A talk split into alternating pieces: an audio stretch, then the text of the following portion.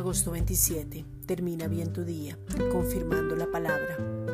Dios Padre necesita personas que cooperen con Él mismo, que se muevan a misericordia, que extiendan sus manos para sanar por medio del Espíritu Santo, que permanezcan orando los unos por los otros, que viven ese fuego para colocar al servicio los dones, moverse en fe, creer su palabra y entonces es confirmada.